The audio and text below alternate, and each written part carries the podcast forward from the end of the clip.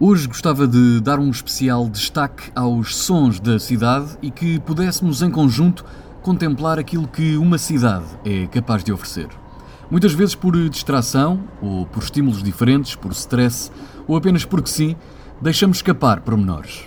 Há muito para ouvir numa cidade. Neste momento encontro-me no comboio circular de Yangon, que leva cerca de 3 horas a percorrer todos os recantos da cidade é um meio de transporte, é um mercado ambulante, um espaço de reencontros e de vida cheia.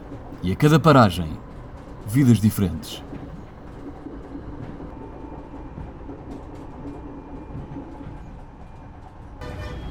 Agora encontro-me no meio da rua e é impressionante como, dentro do próprio caos, os birmaneses conseguem entender-se e organizar-se. Para além de uma certa pressa que se sente, há nos sons da cidade uma agitação que nos conforta.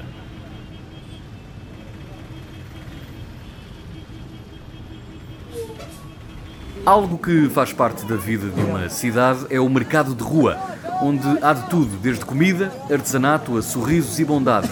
Há no povo birmanês uma enorme vontade de estar presente e eis o som da vida de um mercado asiático.